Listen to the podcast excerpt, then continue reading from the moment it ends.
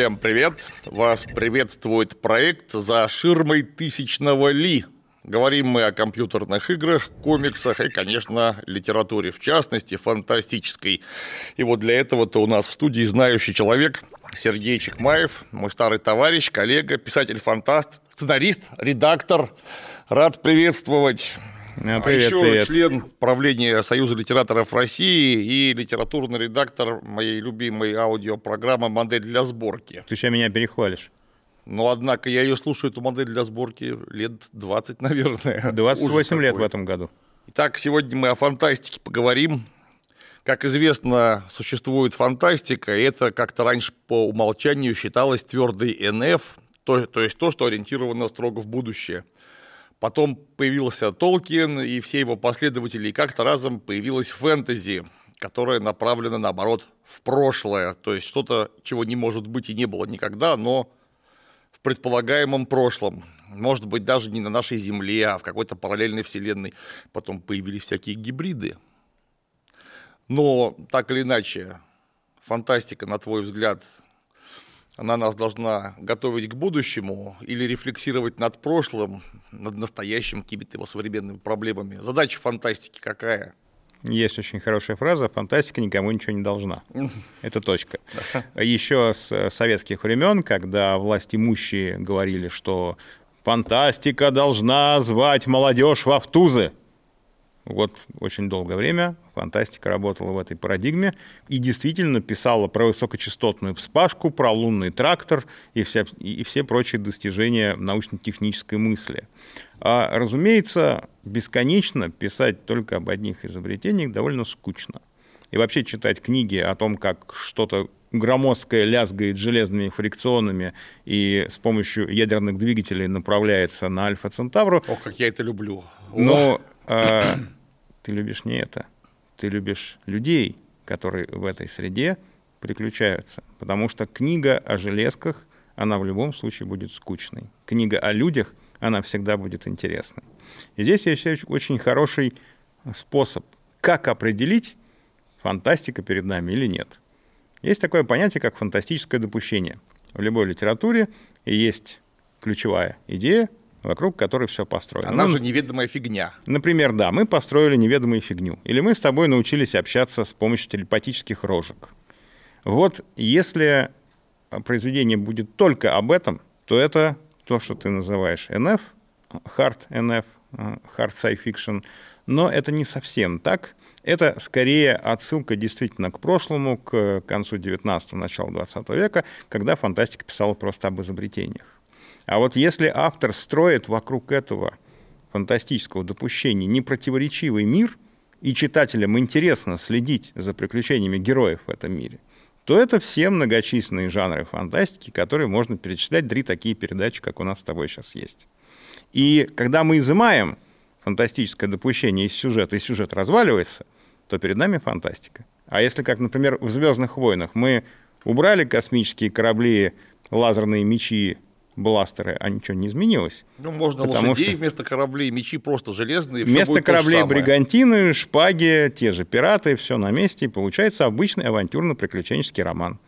Собственно, поэтому Звездные войны это не фантастика. Нет, Звездные войны, конечно, это фэнтези, потому что там главное фантастическое допущение это наличие какой-то этой силы, при помощи которой джедаи двигают, двигают столы с места на место без помощи рук. То есть на самом деле это магия. Да, Безусловно, это космическая фэнтези, я об этом всегда радостно кричал.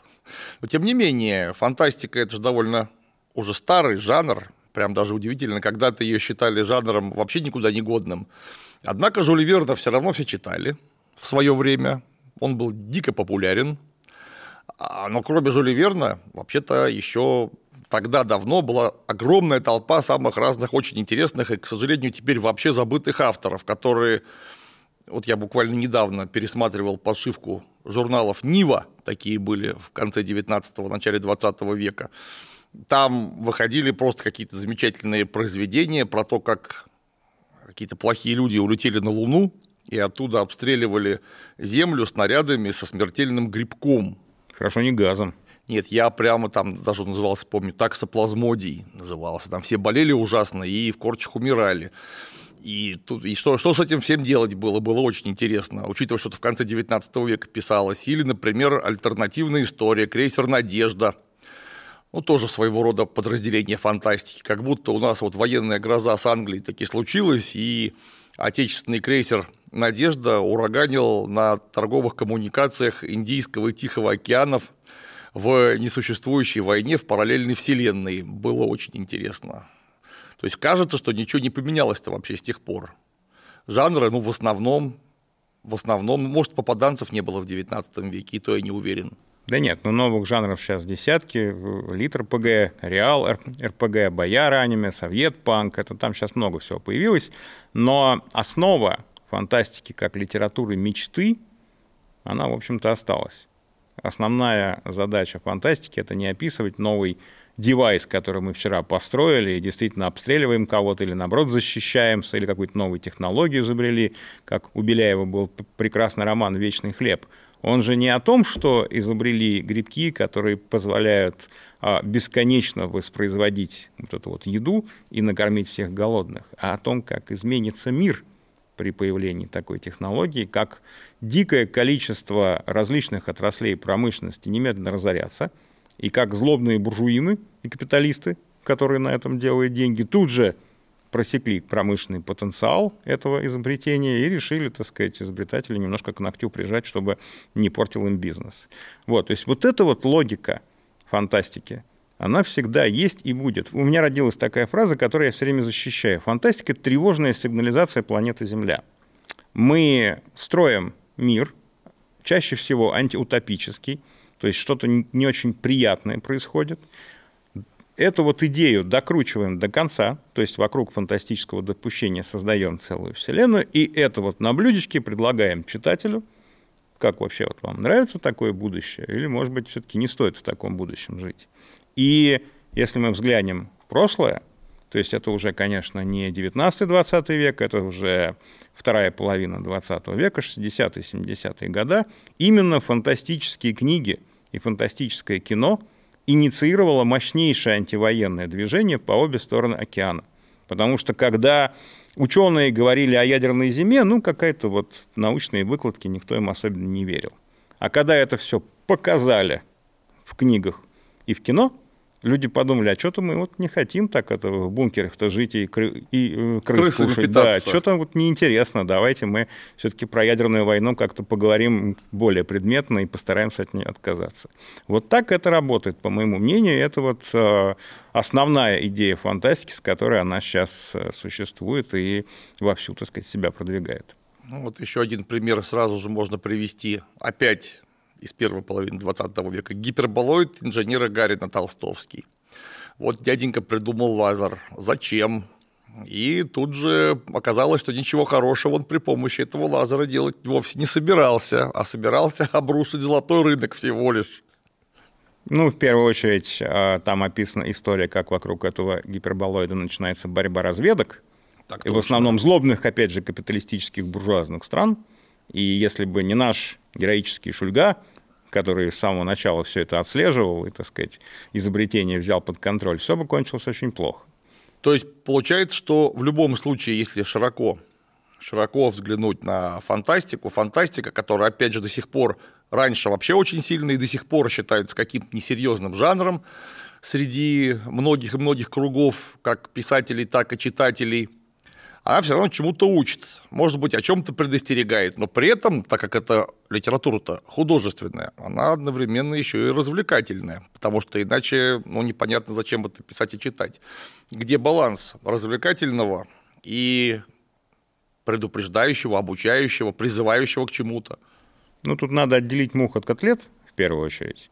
Потому что, естественно, наличие развлекательных боевиков в кино – не отменяет того, что существует достаточно умное, высокоинтеллектуальное кино рассуждение, кино манифесты, кино заявления. Абсолютно то же самое в фантастическом литературном жанре.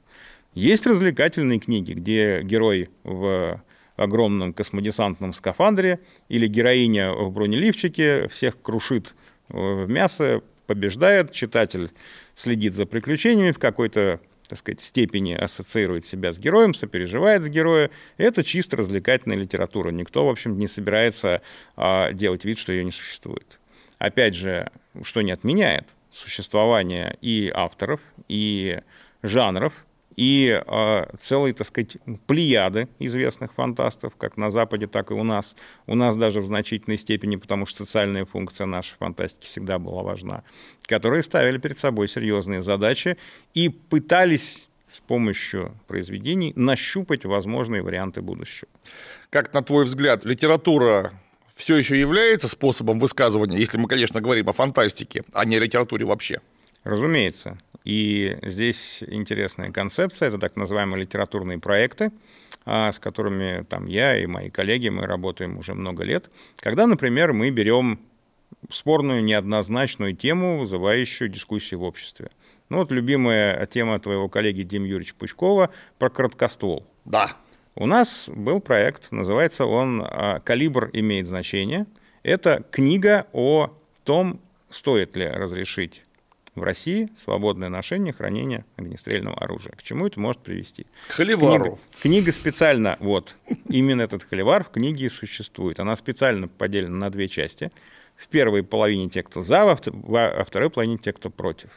И логика именно такая, что читатель у нас не глупый, он сам все прекрасно понимает. Надо дать ему сценарии возможного развития будущего, чтобы он эти сценарии столкнул у себя в голове, и посмотрел, какой сценарий ему больше нравится. И потом уже за него, так сказать, голосовал в реальной жизни, если кто-то ему начинает продвигать или разрешение огнестрела, или отказ от него наоборот. В социальной среде абсолютно то же самое. Очень часто бывает, что а, сторонники каких-то политических идей, каких-то социальных решений продвигают нам только позитивную сторону.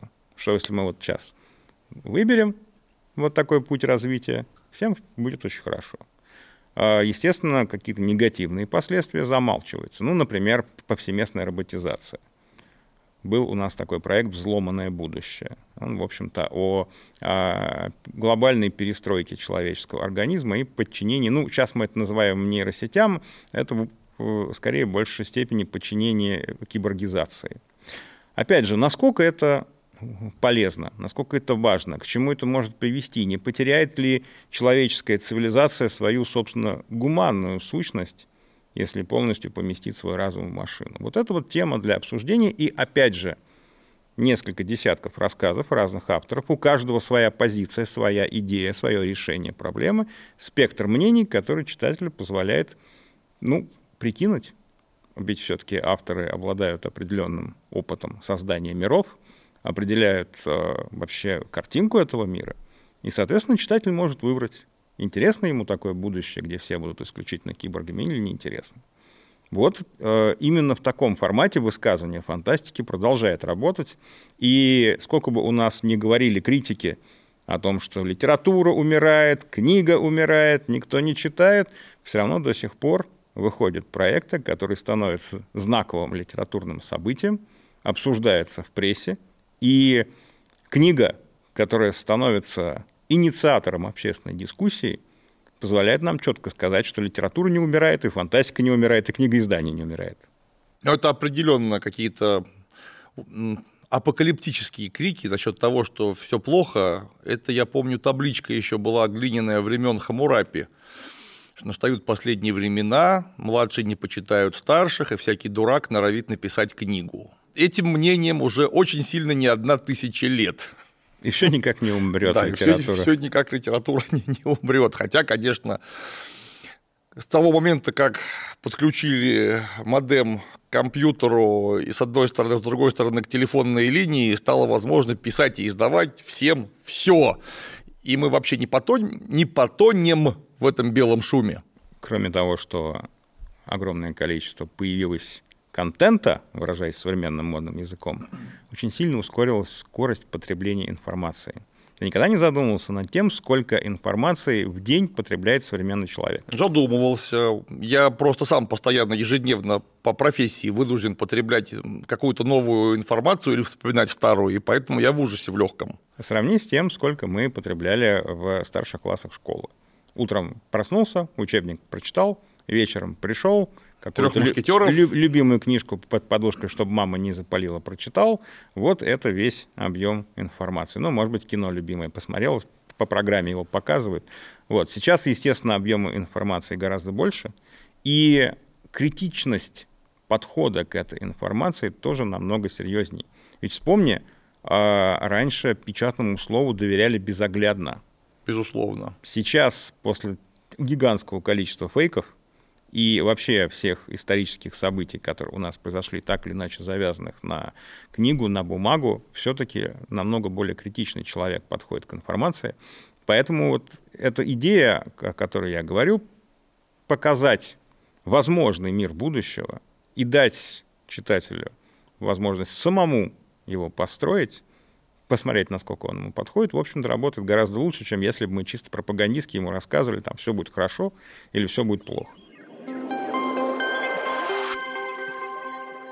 А вот кто у нас сейчас, на твой взгляд, являются, хорошо, пускай не самыми лучшими рассказчиками, это в конце концов дело вкуса, а вот кто у нас в России формирует фантастический фон литературы? Опять же, надо разделить на две линии. Да? Во-первых, есть классическая литературная среда.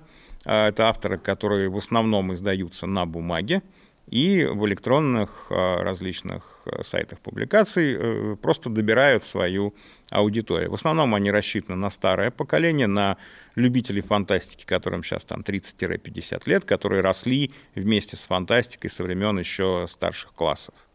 А, это Сергей Лукьяненко, Вадим Панов, Олег Дивов, Мария Семенова, Белянин, а, Перумов, э, Злотников. Ну, перечислять можно довольно долго, так или иначе в различных жанрах авторы себя проявляют и формируют, в общем, действительно направление современной фантастики целиком. В то же время существует многочисленный портал электронных публикаций – а, на которых пишут такую вот быструю литературу, то, что мы с тобой вот говорили про развлекательное, да, где пишут книги, ну, честно скажем, однодневки, которые вряд ли в большинстве своем останутся в веках, но это достаточно большой пласт современной фантастической литературы, который создает, ну, если не фон, то воспитывает новое поколение интересом фантастик, к фантастике. И здесь э, вот так называемые сетевые авторы, которые чаще всего на бумаге не выходят, они публикуются в основном в электронном виде, публикуются быстро. Это так называемая система прода, когда каждую неделю автор выбрасывает главу, а его поклонники с нетерпением ждут, когда же эта прода появится, чтобы снова э, с любимым героем э, столкнуться и, так сказать, за его приключениями следить. И когда говорят, что типа раньше такого не было, что Александр это вот... Дюма. Да, естественно, все это о Герберт Уэллс. И Герберт Уэллс. А Конан Дойль Дюма так... пораньше просто их всех Конан Дойль так писал когда читатели британской столицы буквально требовали, где же новые рассказы о Шерлоке Холмсе. Мы открыли утром газету, а нового рассказа нет, а мы привыкли каждую неделю читать. То есть, по большому счету, ничего не изменилось. Просто объем, как мы уже говорили, стал больше, контента стало больше, и скорость потребления информации привела к тому, что люди требуют много таких книг потому что эти вот электронные книги становятся развлечениями, а бумажные авторы не могут писать с такой скоростью, потому что все-таки определенный подход к строению текста требует и вычетки, и редактуры, и сюжетные линии иногда приходится выкидывать целые и переписывать заново. Э, поэтому бумажная литература чуть более медленная. И мы это можем видеть, конечно, на реакции на какие-то внешние раздражители. То есть у нас появляется какое-то политическое историческое событие, на которое хорошо бы э, написать новый роман. Но если мы вспомним, ну, например, эпоху гражданской войны, самые сильные произведения о гражданской войне появились отнюдь там не в 18 году, а в, 20, в 25-30-х. Да, нужно вот некий срок на рефлексию. И мы как бы можем говорить о том, что электронная литература, она такая вот на злобу дня, Помнишь, как было вечером, утром в газете, вечером в куплете, да? Вот что-то в этом роде. Всегда отражение а, каких-то ключевых событий здесь и сейчас в электронной литературе присутствует. Что же касается бумажной, она чуть помедленнее, и она больше, скорее, общечеловеческие тренды отслеживает, не какие-то сиюминутные события. Вот, наверное, так мы можем разграничить а, ну, это тяжело говорить. Конечно, есть фантасты, которые и на бумаге пишут, и в электронном виде прекрасно издаются, и в большинстве так оно и есть. То, есть бумажные книги совершенно не означают, что человек никогда не появится на электронных порталах самопубликаций. А, просто это разные читающие аудитории и, соответственно, разные э, писатели, которые для этих аудиторий работают. Вот если мы говорим про реакцию на что-то происходящее или, возможно, не реакцию, а предвосхищение чего-то происходящего, социальная функция в российской фантастике – это вообще уникальная наша черта или, может быть, более уникальная, чем у наших соседей, у англосаксов или у китайцев, например? Ну, скорее более. То есть, конечно, она не сугубо уникальна для России, и по большому счету это появилось в 60-х годах а, прошлого века, когда шестидесятники в Советском Союзе начали э, переосмыслять многие социальные вещи, а на Западе появилась так называемая новая волна литературы, которая, кроме приключений тела, решила добавить еще разные философские смыслы. Но если на Западе это потихонечку стало сходить на нет, потому что, ну, читатель сказал, ну, хватит меня грузить философию, я хочу, чтобы тут сейчас из бластеров постреляли, чтобы космические корабли полетали. Я вообще в фантастику за этим пришел, а вы тут мне какие-то новые концепции загружаете то в Советском Союзе, поскольку фантастика считалась литературой э, людей с высшим образованием типа, да, вот этот вот мир Стругацких как всепланетный НИИ, он до сих пор э, остается неким образом нашей фантастики. И у нас как раз во многом э, социальная функция фантастики востребована как читателями, так и авторами, и во многом мы стараемся вот какие-то новые социальные концепции так или иначе в книгах разбирать. Не могу сказать, что это прям вот обязательно, да, вот ты не напишешь социально, тебя тут же расстреляют, да, или там не издадут.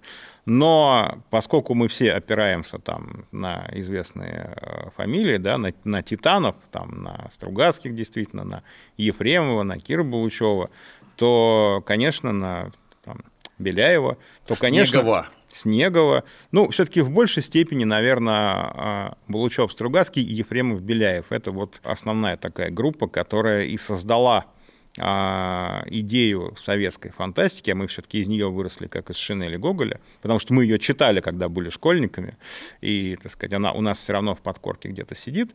А вот э, следование этой идеи, что фантастика все-таки строит социальные модели, она до сих пор осталась.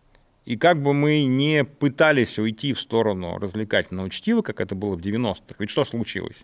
В начале 90-х к нам валом хлынула переводная литература, которую раньше не пускали. А какая там была литература приключений? Тело. Немножко эротики, немножко пивпав, немножко кровище. И поскольку это было ново, все сказали, ух ты, как интересно, давайте мы это будем читать.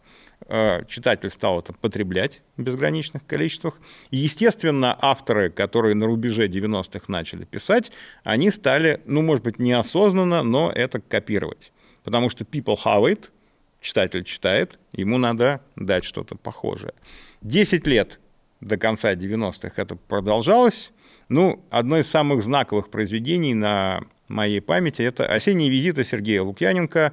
Э, роман, наверное, один из самых сложных в нашей литературе, а, один из самых неоднозначных о концепциях развития общества. С этого этапа, с начала 2000-х, с конца 90-х, мы вернулись к той парадигме, о которой часто размышляла советская фантастика, о социальных задачах. И далеко от этого все равно не уходим. Где-то, когда-то, кто бы что ни делал, все равно это так или иначе всплывает. А если про развлекательную литературу, ну, кстати, и не только развлекательную, у нас какое-то время был чудовищно популярен жанр про попаданцев. Более того, приходишь в издательство, неважно какое, Эксмо, АСТ, тогда они еще не слились, да, господи, что там, куда хочешь, приходишь и говоришь, дайте я вам книжку напишу. Они тебе говорят, да, конечно, давай напиши там про попаданцев. Я говорю, да блин, я не хочу писать про попаданцев, я хочу, как космические корабли бороздят просторы Большого театра. Они говорят, да, и там будет попаданец.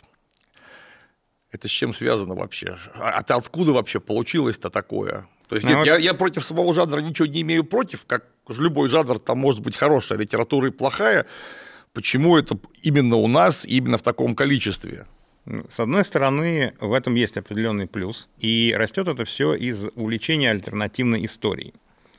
А откуда у нас взялось тебе, как автору исторических передач, будет интересно, откуда у нас взялось увлечение альтернативной историей в массах? Ты никогда не поверишь. Инициатором был небезызвестный Суворов. Да, безусловно. Массовые книги Резуна Суворова, альтернативной истории, если уж честно говорить, да, это вот фантастическая альтернативная история. А для массового читателя показалось, что можно интересно, зажигательно, писать о каких-то странных теориях в такой, казалось бы, э, монолитной науке, как история, в которой ничего не меняется. И э, всегда вот на какой-то передаче выступаешь, спрашивают, а хорошо или, или плохо альтернативная история. С одной стороны, это плохо, потому что когда мы описываем, как наш попаданец из нашего времени с ноутбуком попадает 21 июня 1941 года к товарищу Сталину и рассказывает ему, где конкретно вот тут сейчас нападут немцы, что ему нужно командирскую башенку на танк поставить и обязательно промежуточный патрон изобрести, мы отказываем нашим предкам в разуме том, что они принимали решения на основании той информации, которая у них была. Возможно, ошибались, но как бы туман войны и предсказаний никто не отменяет. Хорошо все знать э, задним числом и давать умные советы. А когда у тебя есть ограниченный объем информации, ты принимаешь решение исключительно из той информации, которую получил.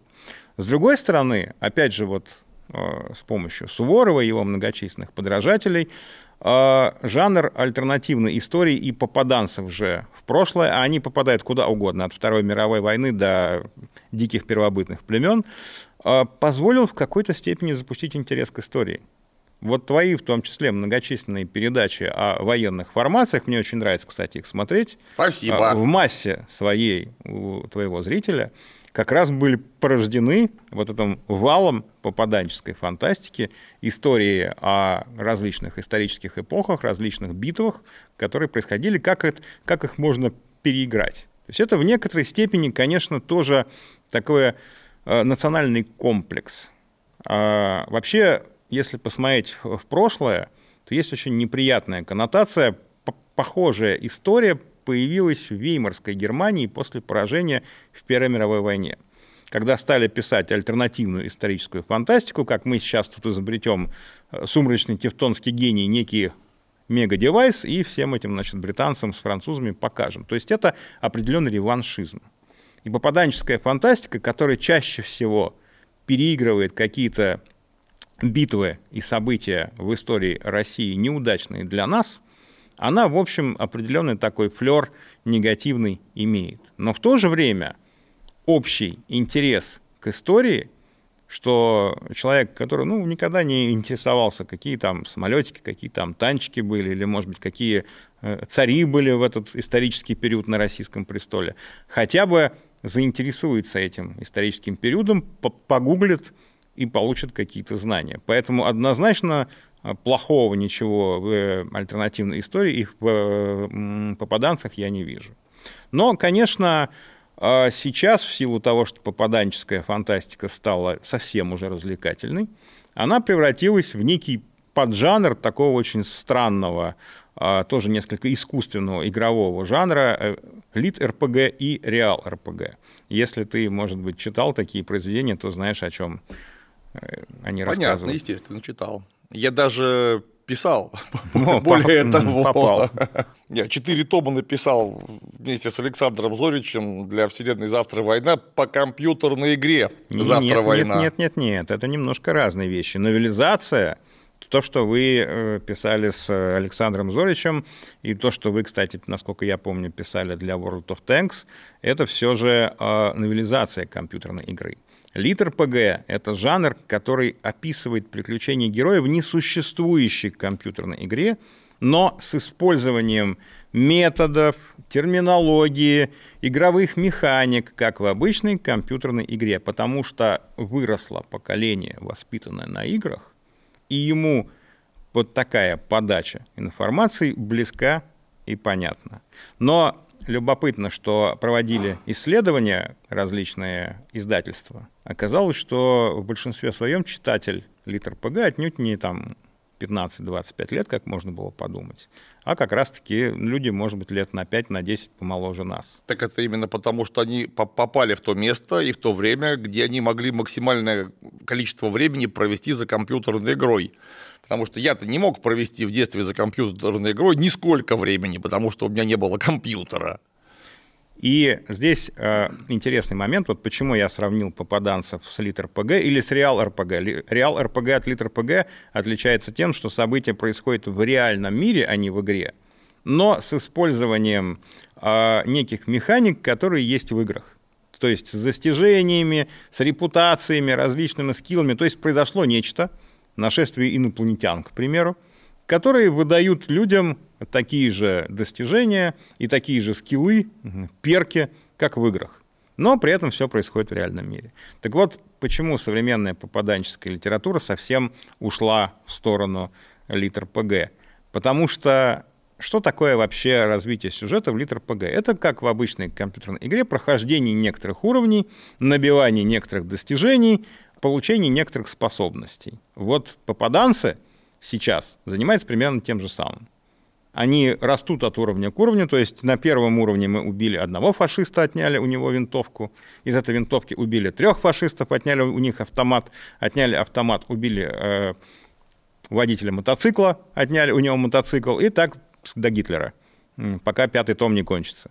То есть, по большому счету, вот эта вот механика, как в компьютерной игре, с набиванием репутации Э, получением достижений, она в литературу тоже пришла, как раз потому, что выросло поколение, для которого это максимально удобное э, понимание информации. Когда мы всегда говорим, что герой должен расти, что должна быть арка героя, что читателю интересно следить за развитием героя, вот э, формат игровой очень хорошо работает для современного читателя, как раз-таки выросшего на компьютерных играх. Слушай, а я не помню, а у тебя были какие-нибудь проекты про попаданцев? У меня был очень интересный проект, тоже, опять же, а, именно литературный проект, а не роман. А, мы попытались с моим коллегой Дмитрием Володихиным, со составителем, попытались придумать альтернативную историю без попаданцев. Проект называется «Поворот рек истории». Мы нащупали в истории России несколько десяток ключевых точек, где резко менялась историческая линия, и четко поставили перед авторами сборника, опять же, там несколько десятков авторов, задачу.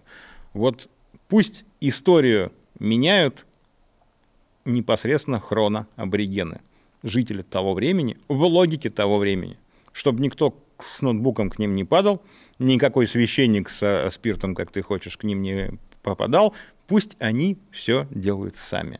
И к чему это может привести? Например, одна из классических историй, которую очень много обсуждают именно в альтернативном варианте, что было бы, если бы Русь э, приняла не а, православие по византийскому образцу, а, например, католичество, или, или, например, ислам, или иудаизм. То есть как пошло бы развитие. То есть был у нас, например, проект Митра над Русью о том, что было бы, если бы Россия приняла бы католичество.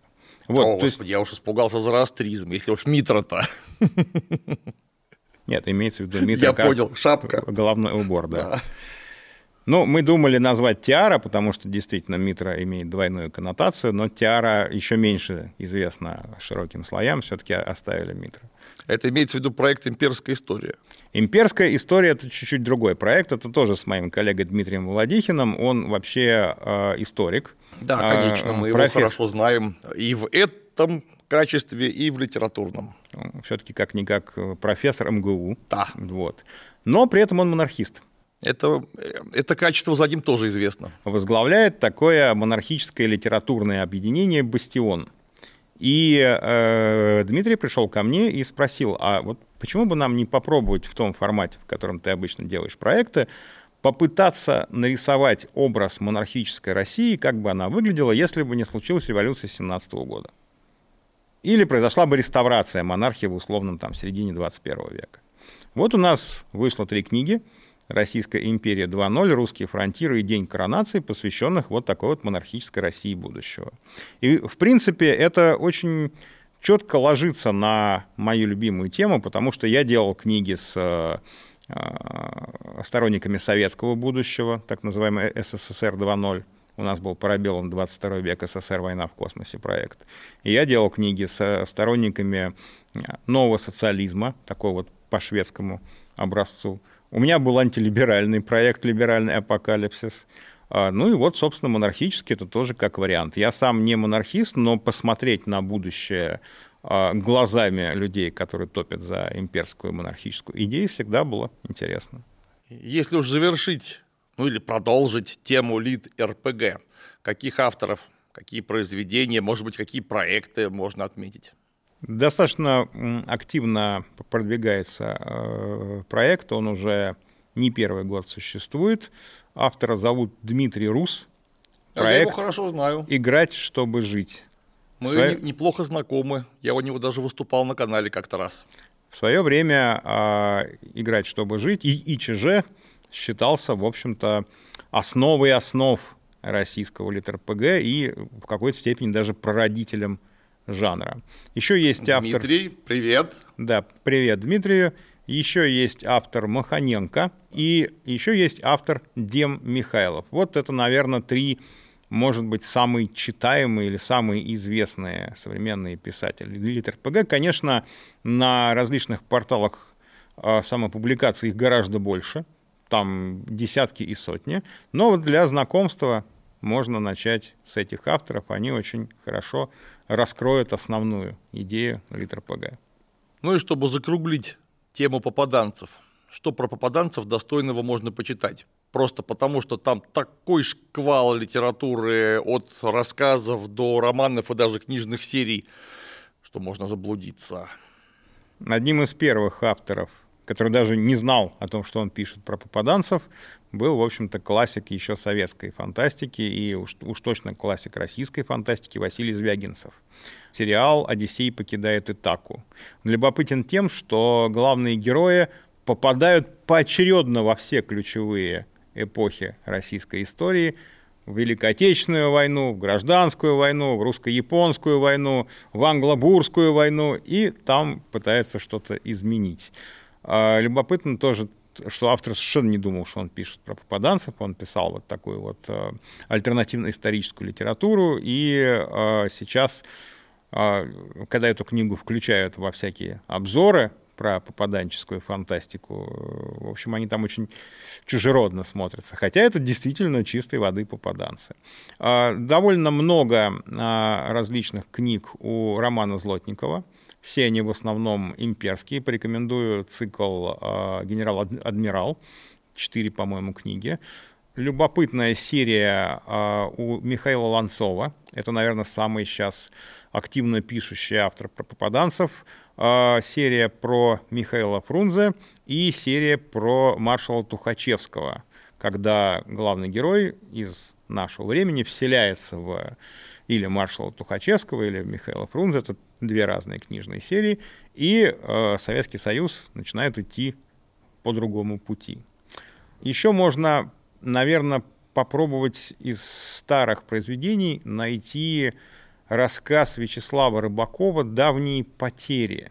Это, конечно, не попаданцы, это альтернативная история, но это вот начало жанра, один из первых рассказов в этой области, который показывает, как вообще начиналась вся эта бодяга с попаданцами, как впервые попытались по-другому посмотреть на развитие нашей классической истории. Фантастика — это не только обращение к прошлому, как ты верно сказал в начале нашей беседы, это в любом случае построение мира, пускай и не целиком выдуманного, а, например, какого-то мира в альтернативном прошлом, или целиком выдуманного в будущем какого-нибудь 27 века. И у нас таких миров, в общем, создано в российской фантастике, даже уже не советской, а российской фантастике за 30 лет некоторое количество. Это как-то отражается вообще в новых медиа? Вот эти вот миры, что, что-нибудь вообще с ними делают? Или они остаются в литературе поскольку большинство современных авторов так или иначе завязаны на кинопроизводство, на работу с компьютерными играми, на работу с комиксами, то все равно какие-то популярные вселенные так или иначе получают новые отражения. Есть такое понятие мультимедийная триада. Пришло она, конечно, как обычно, к нам с Запада, но показав свою устойчивость как в коммерческом, так и в таком интеллектуально-культурном плане, в общем, прекрасно прижилась. Это когда выходит известная книга, она становится популярной, по ней обязательно снимают фильм, делают игру. Наоборот, выходит кино, оно становится популярным, по нему пишется новелизация и будет игроизация. То есть вот эта вот триада так или иначе сама себя а, в разных медиа а, поддерживает.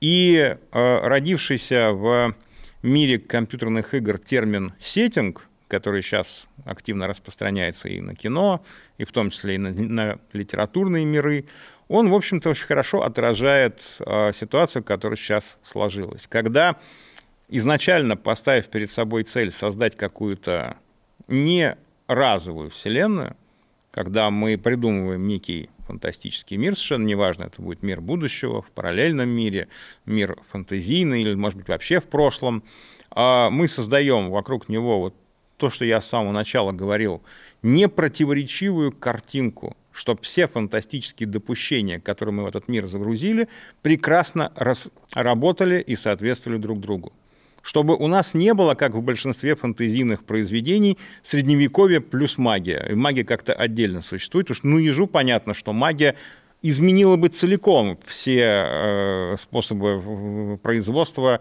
все войны, вообще военное искусство в средневековом мире. Нет, ну автору вот лениво изобретать, как все это будет работать вместе, поэтому у него магия всегда как-то отдельно. А вот при создании сеттинга и есть такое понятие миростроения в сценарном искусстве, когда ты придумываешь новый мир и пытаешься целиком все стороны жизни, пускай они не будут востребованы в книге, в фильме или в игре, все равно все стороны жизни в логике этого мира пытаешься прописать. И, естественно, пришло это с Голливуда и с западных э, компьютерных э, студий, но у нас это очень хорошо прижилось, потому что создавать миры мы умеем как никто. И даже если мы вернемся в сторону советской фантастики, и уже упомянутые братья Стругацкий и Кир Булучев, и у тех, и у, у другого есть а, свои собственные миры. У Стругацких это полдень 22 век, условные объединенные все а, произведения о будущем в этом мире. У Кира Булучева это мир Алисы. И поскольку это работает, это дает читателю понятную картинку, понятные декорации мира.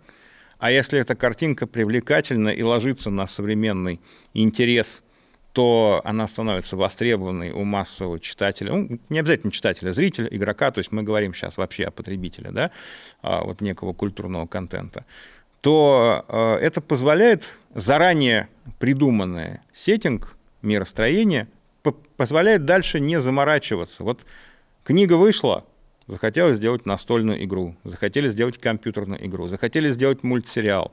Если мы с самого начала продумали сеттинг, то нам уже дальше будет намного проще работать.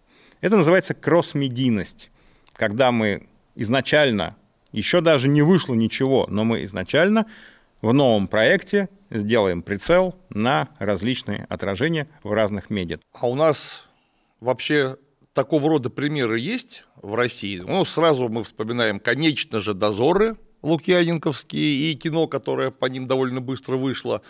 Кино было для своего времени совершенно бомба, в Прорывно. смысле визуальном. Прорывное уж кино точно. однозначно, да. И подход к подаче героев, такое все было очень сильно необычное. Это классический пример. А еще у нас есть, тем более, вот такой трехплатформенный проект, хотя бы один. Что-то я вспомнить ничего и не могу. Ну, во-первых, действительно, игры по дозорам выходили, и даже две. А, во-вторых, у Вадима Панова, а, во-первых, его цикл а, про Москву, Тайный, Тайный город, город да, выходили и игры, и сериалы. Сериал, может быть, не очень всем понравился, потому что немножко они отошли от идеи Вадима, но так или иначе все три отражения у Тайного города присутствуют. Есть пример у того же Вадима Панова, его проекта «Герметикон», такой вот стимпанковой вселенной э, с элементами космических путешествий, в которой в свое время разрабатывалась компьютерная игра. И сейчас, насколько я знаю, идет разговор об анимационном сериале, но это надо скорее Вадима спрашивать, когда он придет в гости в студии. У Алексея Пехова с его проектами есть несколько вариантов отражений в комиксах, в компьютерных играх. У Александра Громова с его прекрасной повестью «Вычислитель» есть экранизация. Отличная. Да, Ах, экранизация. Точно, выходила же экранизация, да, правда. Отличная экранизация. Тоже, может быть, немножко ей не хватило бюджета, но при этом это да, реально... экранизация была дешево сделана, но сама по себе она была очень неплоха. Да, и упомянутый уже сегодня «Осенние визиты» Сергея Лукьяненко. Есть сериал, снятый по этой книге, причем сериал снят небольшой, как сейчас говорят, инди студии из Владивостока, и с учетом э, достаточно э, скромного бюджета сериал получился очень интересный. Ну и мне, как э, автору различных фантастических отражений других вселенных, я не могу не упомянуть, разумеется, «Сталкер», ну, гигантск, гигантскую... Да кросс-медийную вселенную, все-таки давай мы подумаем, что исходником всего этого мира была повесть Стругацких «Пикник на обочине». «Пикник на обочине». И я, как автор одной из книг «Сталкера», могу судить так сказать, об этом относительно профессионально. А, и сколько было короткометражек снято, сколько было фильмов снято, сколько было различных отражений. Потом, например, такая фантастическая вселенная, как Кинзадза. У нас есть полнометражный фильм – есть иллюстрации с э, известного питерского художника Алексея Андреева настроение этого вот мира угасания планеты Плюк. А потом с использованием этих иллюстраций появился мультфильм Кинзадза в этом же абсолютном мире, с этими же, э, с другими чуть-чуть героями, но с тем настроением и с той идеей, которая кажется, делали. изначально нет, это наши рисовали. Папа, не нервничай. Ку, папа. Японцы это ты с первым отрядом путаешь. Да, точно. Вот. Ну и э, проект, который у нас сидит на столе, можем О. теперь раскрыть да, нашим зрителям всю тайну. А проект этот называется «Метрономикон». Опять же, э, уже упомянутый сегодня питерский цифровой художник Алексей Андреев, издательство «Пульсарт», и я как составитель, мы придумали вот такой вот выдуманный фантастический мир – а, Советского Союза, который существует до сих пор, но при этом столкнулся с набором очень странных явлений вторжения иной физики, называемой инфильтрацией. Вот, собственно, в этом мире вышло несколько книг, а, первые две уже в продаже, и а, сейчас у нас находится в работе настолка, Сейчас у нас находится в работе э, первичная, правда, пока только визуальная новелла, ну, то есть компьютерная игра для мобильных устройств. То есть все различные отражения для кросс-медийности присутствуют, вплоть до того, что провели переговоры с известным режиссером, будем снимать э, короткий сериал, вот как сейчас модно для платформ, да, вот эти 15-20-минутные короткие серии в духе «Любовь, смерть и роботы». Успешно завершена финальная стадия испытаний приручения биомеханоидов, появившихся на реконструкция памятников видоизмененных под влиянием аномалий с участием дрессированных служебных арахнидов. Ученый совет института постановил опубликовать отдельной книгой ряд исследований и наблюдений, выведенных из-под грифа «Секретно особой важности».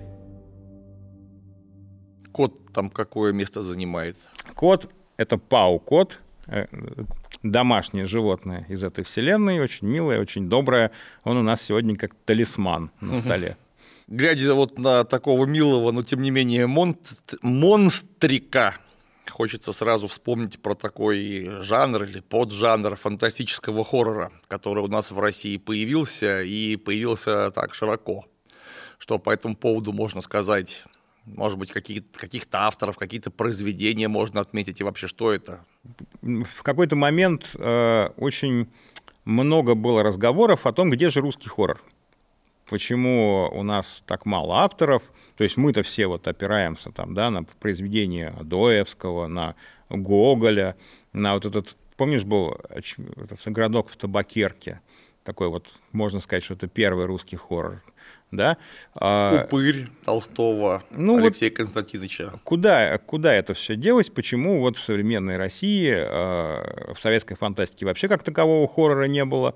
Ну, альтист Данилов с очень большими натяжками чуть-чуть к этому жанру подходит. Где русский хоррор?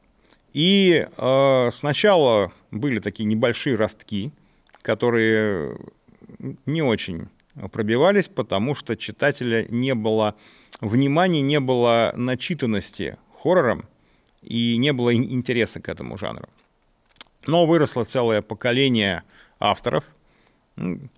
Олег Кожин, Матюхин, Сыма Назария, то есть э, погуляй. Я, мы просто совсем недавно в модели для сборки хоррор-сезон делали, и несколько, так сказать, десятков авторов прочитали.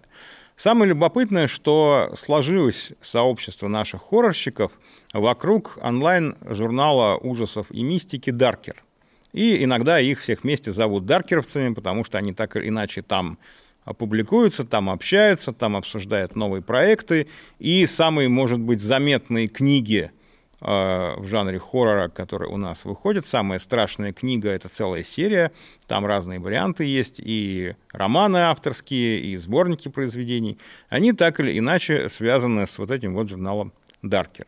И авторы, с которыми я очень активно работаю, с тем же Олегом Кожиным, я вижу, насколько активно э, различные отражения этих э, произведений так или иначе идут в народ в том числе с помощью той самой кросс-медийности, которую мы уже обсуждали. И короткометражки снимаются по хоррору, и визуальные новеллы делаются, и уже игры для виртуальной реальности начали по российскому хоррору делать. То есть все это так или иначе начинает само себя, как Мюнхгаузен, за косичку из болота вытягивать. И если сначала несколько негативно были настроены наши литературные критики к жанру хоррора, то сейчас, в общем, большинство изданий признают, что хоррор российский есть, он очень хорошо себя чувствует, он пробует новые темы, потому что, ну, что греха таить, изначально все, кто пишут хоррор, в основном э, пишут то, что называется сплаттер-панк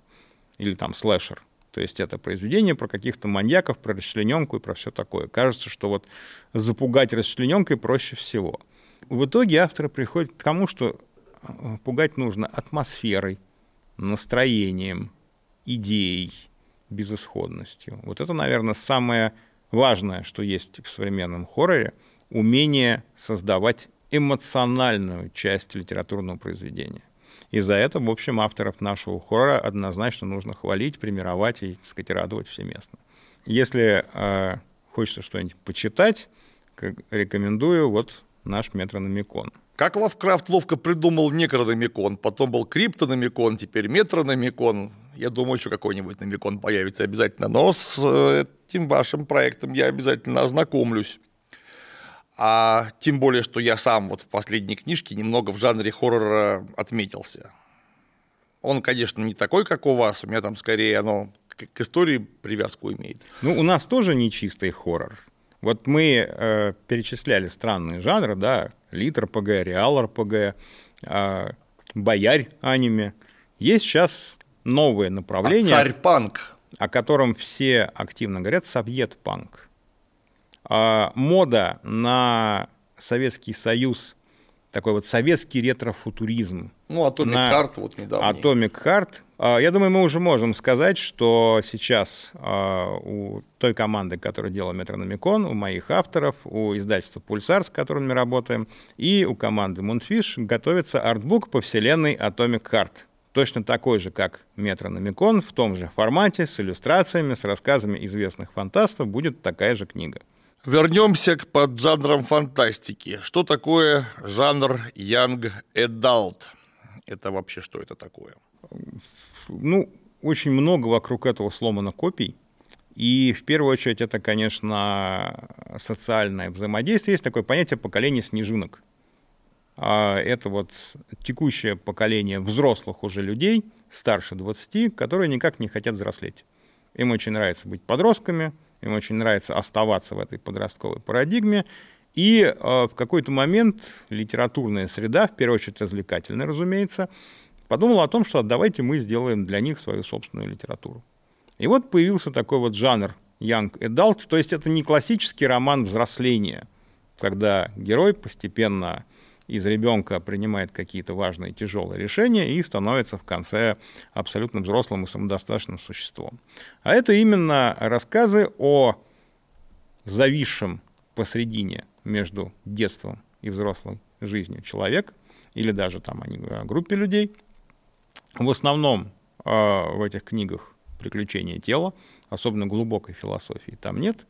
Э, все довольно активно завязано на романтические эмоции, если это Янка дал для девушек, на сексуальные эмоции, если это Янка дал для мальчиков. И как бы мы не отмахивались лопатой от того, что это все развлечение, что все это какой-то низкий жанр, так или иначе это сейчас востребовано. И сколько мы, а, если мы хотим достучаться до вот этого вот поколения снежинок, который хочет оставаться 15-летними. Вечными 15-летними, да, и не, так сказать, вешать себе на плечи проблемы взрослой жизни, то так или иначе в этом жанре приходится работать. Ну, кстати, если э, посмотреть на смежные медиа, на компьютерные игры, то э, очень большой э, процент визуальных новелл, которые сейчас делают очень активно разные разработчики, так или иначе это чисто Young Adult. Если говорить о фанартах, всякому разному, всяком разном, извините, фанфикшене, приходится встречать по своим работам а, фанарты, фанфикшн, и если встречаешь, смотришь ли, осваиваешь ли? Ну, конечно. И я, в общем, довольно спокойно к этому отношусь, потому что, ну, если твое произведение кого-то подталкивает к творчеству, ну, наверное, это очень высокая награда для автора. Если по твоему произведению кто-то хочет нарисовать рисунок. У меня был случай, когда меня нарисовали в анимешной стилистике в сеттинге моей книги. И мне подарили эту картинку, мне было очень приятно. Я даже себе на аватар ее поставил в э, социальных сетях. Был случай, когда вот в тот же самый Метрономикон человек написал чистый фанфикшн, то есть он прочитал книгу, ему захотелось написать э, фанфикшн в этой среде. Ну, по-моему, это лучшая награда для автора, когда они просто прочитали, ведь сейчас уже ценность позитивного или негативного отзыва уже не такая высокая, как там 10-15 э, лет назад. Человек прочитал книгу, нашел в социальной сети автора, искал автор, ты писать не умеешь, никогда больше не пиши.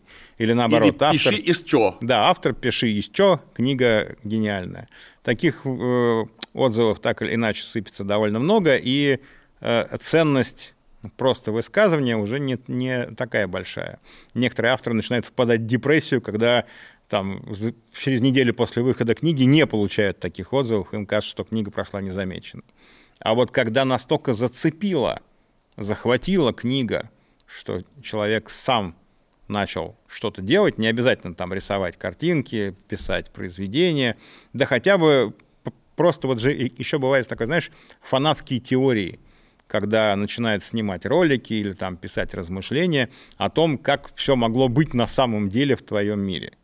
Ну, по-моему, это показатель того, что произведение уж точно не прошло незамеченным. А вот какие произведения, на твой взгляд, из собственного твоего творчества должны были пройти самыми узнаваемыми? Какие самые удачные у тебя произведения? Ой, это всегда очень тяжелый вопрос для автора. Я нужно, знаю. Нужно из всех детей выбрать любимых, да? Ну, я до сих пор очень трепетно отношусь к своему самому первому роману «Везуха», потому что мне там удалось таким Кассандрой выступить, что дальше некуда. Я, там десяток негативных событий описано, и несколько из них случились почти дословно. Я в какой-то момент даже, так сказать, холодным потом покрывался, когда похожие новости видел в интернете. А в качестве такого спорного проекта, ну, мне до сих пор аукается, наверное, еще, еще много лет будет аукаться. Это литературный как раз проект, сборник «Беспощадная толерантность» о мире, где все сексуальные девиации разрешены. То есть это вот такая визитная карточка моей идеи о том, что книга может стать инициатором общественной дискуссии.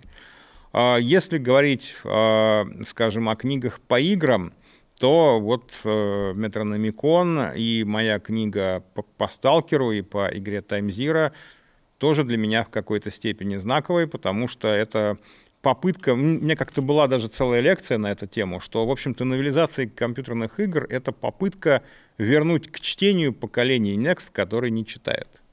Потому что людям нравится игровой мир, они хотят в нем остаться, они берут книгу, читают, и если им понравилось бумажное воплощение их любимой вселенной, они могут продолжить читать дальше. Даже если таких людей будет там типа 10% от всего тиража, задачу можно считать выполненной.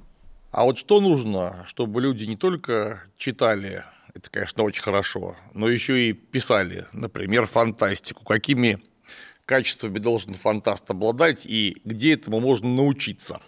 Если где-то можно вообще. Можно, можно. Сейчас как раз очень хорошая ситуация, во многом превосходящая ту, которая была в начале 2000-х, когда мое поколение начинало писать. Литературная учеба очень развита.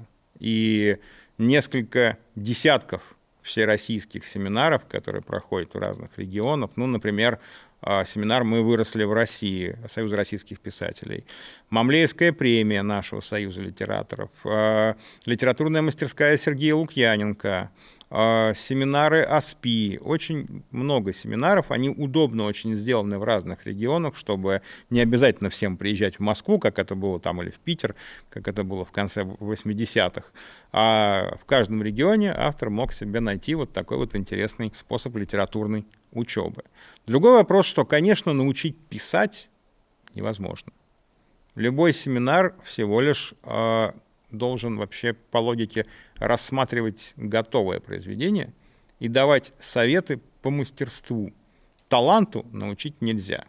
И самое важное, наверное, что я всегда говорю всем слушателям семинаров, смотрите по сторонам.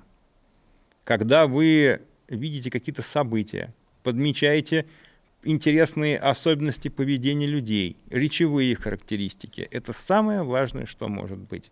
Когда вы живые подробности вносите в свое произведение, каким бы фантастическим оно ни было, оно становится настоящим. Не картонные ходульные персонажи, как это бывает в э, текстах очень сильно начинающих авторов, не высосанный из пальца сюжет, а какие-то реальные вещи, которые вы понемножечку вплетаете в картину своего произведения. И это действительно во многом превращает школьное сочинение, как я провел лето, в настоящую книгу, пускай пока еще ученическую, но зато ее будет интересно читать, потому что, как говорил один из классиков фантастики, либо пишите о том, что знаете досконально, и тогда это будет интересно читать, потому что свои профессиональные знания каждого человека а, любопытные массам, изложенные языком а, литературы. Либо пишите о том, что не знает никто, Никто не путешествовал на машинах времени, никто не был на Альфе Центавра, поэтому можно загонять любую туфту. Но желательно, конечно, в рамках логики произведения, потому что когда мы уже сегодня обсуждали, если логика мира разваливается, то читать это будет просто неинтересно. Что можем, подводя черту, пожелать молодым начинающим авторам или тем, кто еще автором не стал, но вроде как собирается ну, мы можем с тобой только присоединиться к товарищу Степану Козлову, оно же Стивену Кингу, да? Много читать, много писать — это однозначно. Потому что много читать — это история, которая формирует русский язык. Школьная программа не дает красивого русского языка, который, в общем-то, должен быть в книге. И только если изучать большое количество произведений, не только фантастических, можно классику, да, в общем-то, и детективы, и романтическую фантастику, и вообще романтическую прозу женскую. Это просто разное отражение литературы, которое позволяет оперировать разным языком. Поэтому однозначно много читать, много писать, много вообще следить за информацией, потому что вот эти вот мелочи, которые в окружающем нас мире, могут стать зерном для фантастического произведения. Что-нибудь увидел необычное на улице? Опачки.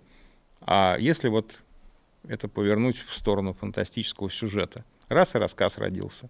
Оно обычно так и происходит. И главное, конечно, это верить в свои силы. Неоднократно были случаи, когда авторы вроде бы уже состоявшиеся, написавшие более-менее удобочитаемое произведение, приезжают на семинар или читают, даже не обязательно, просто читают в интернете разгромные рецензии. Ну, все, ничего у меня не получится, ничего я не умею, уйду, нафиг, пойду на завод. Вот, наверное, не стоит так критично к себе подходить, стоит попробовать еще. Потому что кому-то может не понравиться, а где-то сидит тот ваш читатель, которому обязательно понравится ваше произведение.